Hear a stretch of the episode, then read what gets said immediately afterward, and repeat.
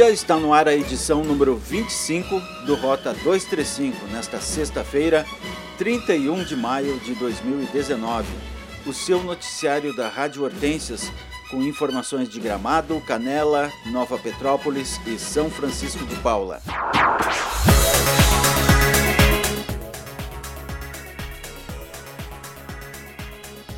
Rota 235 você acompanha de segunda a sexta, às 7 da manhã ou a qualquer momento o nosso podcast na página radiohortensias.com.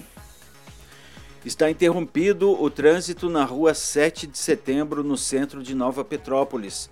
A medida é necessária para a montagem das estruturas do 6 Festival Sabores da Colônia. A festa será realizada de 7 a 23 de junho, de sextas a domingos, das 10 às 19 horas, na Rua Coberta e Praça das Flores.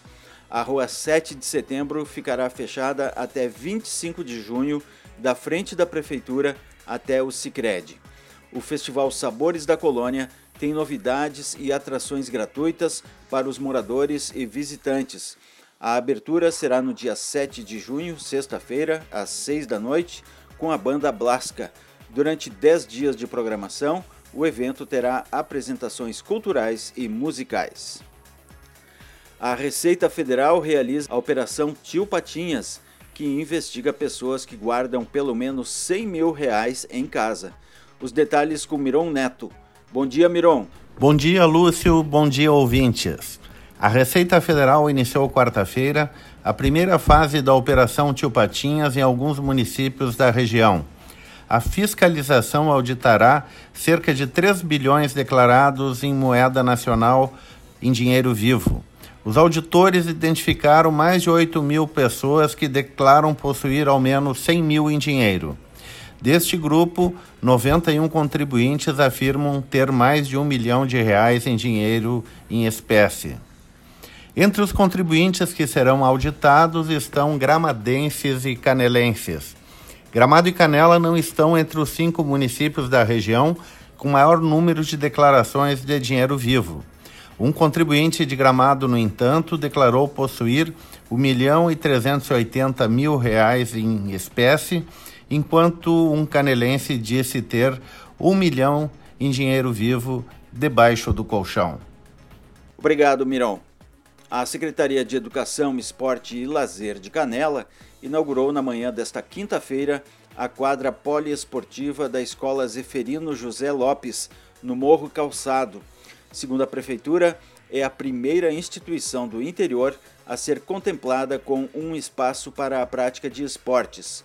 Segundo a diretora Adriana Celal, a quadra é um espaço fundamental para um ensino de qualidade, que proporcionará não só atividades esportivas, mas que transformará a escola em um ambiente prazeroso onde toda a comunidade escolar poderá se reunir para momentos de descontração e lazer. O secretário Gilberto Tegner, o Tolão, incentivou a comunidade a usufruir do espaço também nos finais de semana e fez um pedido aos alunos para que não abandonem a zona rural. O investimento da Secretaria de Educação na quadra foi de 162 mil reais. A inauguração fez parte das comemorações dos 57 anos da escola, que conta atualmente com 46 alunos, 5 professores, um auxiliar de serviços gerais e um operário. O projeto Investe Turismo, apresentado essa semana em Brasília pelo Ministério do Turismo, vai promover ações para aumentar a movimentação de visitantes. Dez municípios da Serra Gaúcha receberão investimentos federais para o turismo. As cidades contempladas são Gramado, Canela, Nova Petrópolis e São Francisco de Paula, da região das Hortênsias, Caxias do Sul, Garibaldi e Bento Gonçalves, da região da uva e do vinho, e São José dos Ausentes, Jaquirana e Cambará do Sul, nos campos de cima da serra. Os municípios formam uma das 30 rotas turísticas brasileiras consideradas estratégicas pelo Ministério. Em todo o país serão investidos 200 milhões de reais em 130 municípios. O grupo que trabalha com a cultura nos municípios que integram a AMSerra, Associação dos Municípios de Turismo da Serra, se reuniu em Gramado. Na pauta, a busca de um trabalho colaborativo que possa impulsionar a região. E foi eleita a nova diretoria da AMSerra Cultura. A presidente é Lúcia Pires, que é coordenadora de cultura de São Francisco de Paula. Vice-presidente Andrea Vanin, do Núcleo de Artes Integradas e Cultura de Cambará do Sul. Como secretário, Paulo Pontes, coordenador de Cultura, Políticas Públicas e Sociais e Inclusão de Gramado. Em Canela, sete candidatas disputam o título de rainha e princesas da 26ª Festa Colonial. O desfile acontece nesse sábado, a partir das duas e meia da tarde, no Alambique Flor do Vale. As candidatas são Ana Beatriz de Oliveira de Souza, da tenda da família Live, Jennifer Paliano de Lima, da linha Manjolo, Júlia Rayane de Moraes Martins, da União Rancho Grande, Júlia Gabriele Train Dornelles, da Tenda da Batata, Lívia Giordani Gonçalves, da linha Manjolo, Manuela Spier Gaberlon, do Morro Calçado, e Vitória Brenda Pinto dos Santos, da família Faz. Também neste sábado será realizado o lançamento oficial do evento e a apresentação da programação cultural da festa, que acontece de 20 de julho a 4 de agosto no Espaço Canela Rural, junto ao Centro de Feiras de Canela. Em Gramado, a Secretaria de Administração realizou uma atividade de integração com os novos servidores da Prefeitura.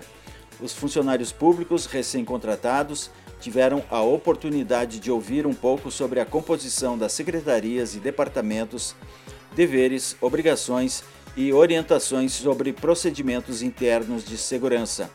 Conforme o secretário de Administração, Júlio Dornelles, a Prefeitura de Gramado procura realizar atividades internas com mais frequência, pois é necessário fazer capacitações para dizer coisas básicas, como os princípios da administração pública que precisam ser aplicados na prática.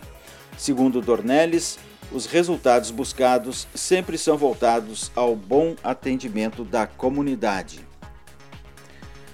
Em Nova Petrópolis, o projeto Encontro com o Autor vai proporcionar encontros literários com estudantes de todas as escolas do município e contará com seis escritores nesse ano.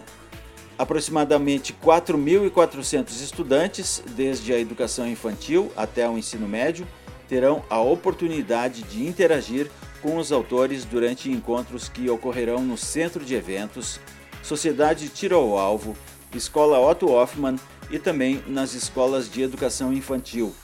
O patrono da 24ª Feira do Livro de Nova Petrópolis, André Verkhausen Bone, também participará do projeto, ministrando palestras para turmas do ensino médio. A programação começa no dia 24 de junho, com o escritor paulista Manuel Filho, que tem mais de 40 livros publicados e venceu o Prêmio Jabuti de 2008. Ele é presença garantida nessa edição do projeto e vai conversar com estudantes dos quartos e quintos anos. Outro escritor confirmado é o também paulista Jonas Ribeiro, que já publicou mais de 100 livros infantis e promete encantar as turmas de primeiro, segundo e terceiros anos com as suas contações de histórias.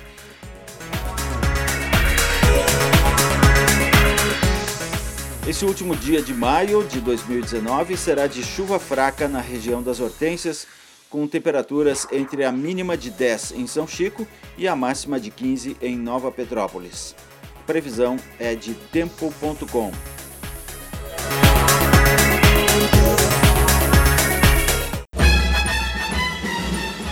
Rota 235 tem reportagem, redação e edição de Lúcio Rezer e Miron Neto.